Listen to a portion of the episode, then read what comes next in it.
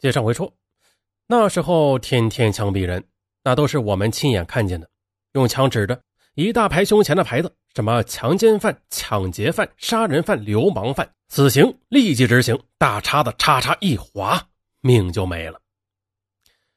那时候我这心里真没有底，不像现在，人都有法律意识了。要是犯罪，你得有侵犯的客体，那我侵犯了谁呢？他主动，你愿意。两厢情愿啊，以事实为依据，以法律为准绳。那这些词儿啊，在今天全懂了，可当时哪有啊？完县的警察也不知道我具体是犯了什么事问我，我能好意思说吗？我就说打架吧。我怎么好启齿跟人谈男女关系？不过警察对我倒是挺好的，他们回宾馆拿来我的牙刷，把宾馆的被子、褥子也都带来了。铺在地上。当时那两个囚犯都看傻了，没有见过待遇这么特殊的犯人。不一会儿的，又送来一大桶地瓜煮稀饭，是我们三个人份的。另外两个囚犯跳下来就吃，而我当时却一口咽不下去，最后他俩全吃了。我跟公安要了一颗烟，就伸在小铁窗边上抽着。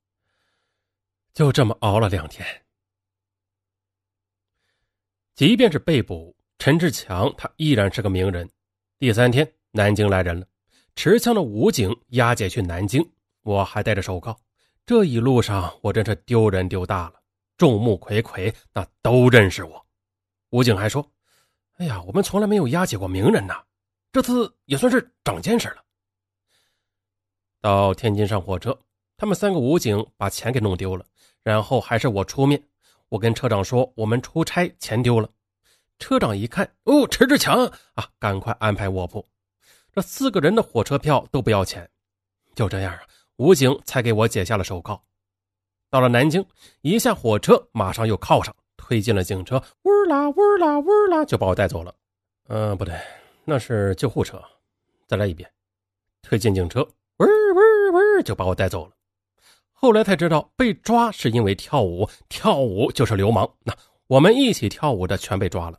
要命的是，每次问到跳舞的还有谁，大家也不知出于什么心理啊，第一个准说是迟志强，好吗？我成了领头的了。公安局的同志跟我说：“你要主动交代，要是等别人说了，那你就被动了。”前几天你爸爸来了，你不讲实话，你能对得起你爸爸？我当时也挺老实的，心想这也不是什么多大的事啊，便坦白从宽啊，说的一干二净的，全部交代了。那我心里也乐得轻松。其实客观来说啊，他这事儿真不大。那和他有关系的只有两个女人，而且都是自愿的啊，不存在什么强奸或者说是耍流氓。跳舞倒是存在，嗯，但也谈不上什么聚众淫乱的。何况涉案多是高干子弟和明星，那公安部门就想低调处理，释放迟志强回去接受单位的纪律处分啊即可。可没想到一篇报道完全改变了这一切。又过了若干天，某国家大报的记者谎称是公安局上级来了解情况啊，来采访我。我听说是上级，心想啊，就怎么贬自己怎么说吧。呃，做了一大堆深刻的检讨和严厉的自我批评，比如呢，追求资产阶级生活方式，资产阶级享受，向往奢华的生活等等。没想到我这汇报思想到了这个记者手里。全变成了我的罪行。事情是这样的，法院还没有开始审判，这边报纸就出来了。报纸上大标题：“银幕上的新星，生活中的罪犯。”文章里胡写我如何把天真无知的姑娘带到红旗车中集体淫乱，甚至强奸、轮奸。报道一出，举国哗然。原来迟志强是衣冠禽兽，这样的人那还留着干什么呀？赶快枪毙！其实，在文章出来以前，公安局已经试图低调处理。他们给我单位里打电话：“陈志强这个案件没有受害者，顶多就是生活作风不好。那你们单位接回去好好教育。”接到电话之后，我们厂保卫处的处长刘世荣，啊，就是演《英雄儿女》里面演王成的那位刘处长，立即出发，日夜兼程的往这儿赶。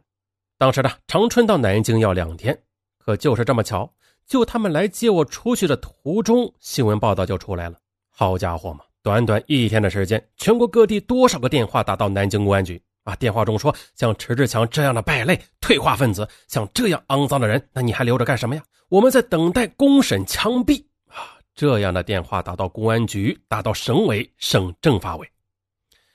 于是呢，公安局也没有办法了，私下里对我们单位的人说：“现在不行了，不敢再提放人的事情了。”最后的还是我们厂长水平高，他给公安打电话：“那你们既然已经决定要放人，就说明事情不严重啊，怎么能受舆论左右呢？”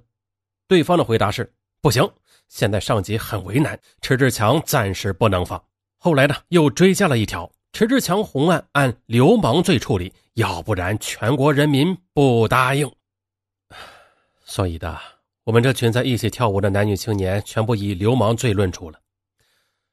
还有红旗轿车里的那些女孩子也是无一幸免。我上诉被驳回，维持原判。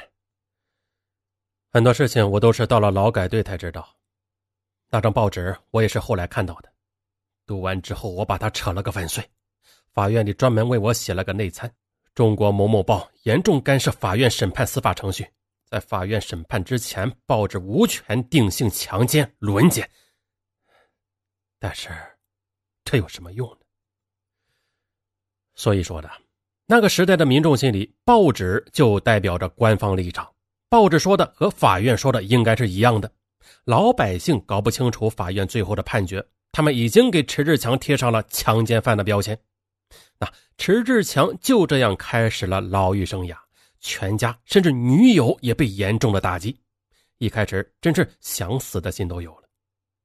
我已经有了一个空姐女朋友，这下不用说了，也吹了。那他的父母气得要命，冲到我父母那里大骂：“你们家养了个畜生，害了我女儿。”我当然不责怪他，在这件事情中，他也是受害者嘛。对我，他该有多么伤心，多么失望啊！周围的人都知道他在和我处对象，那这对他的名誉也是一种影响。当时认为我是流氓罪和强奸犯，那他自然也不是什么好东西。不过万幸的是啊，我入狱后的半年他就嫁了，嫁的原因就是那个追求他的小伙子表态了，他说我不追究你跟迟志强谈过恋爱的事情。迟志强在监狱中的遭遇和普通犯人不同。在劳改队里，我干起活来就像是一块沉默的石头。煤矿的采石场把山上巨大的石头运下来，然后由我们砸成小石块，砸得虎口震裂。我当时是一边干活一边掉泪，美黑的脸上刷出两道白的泪痕。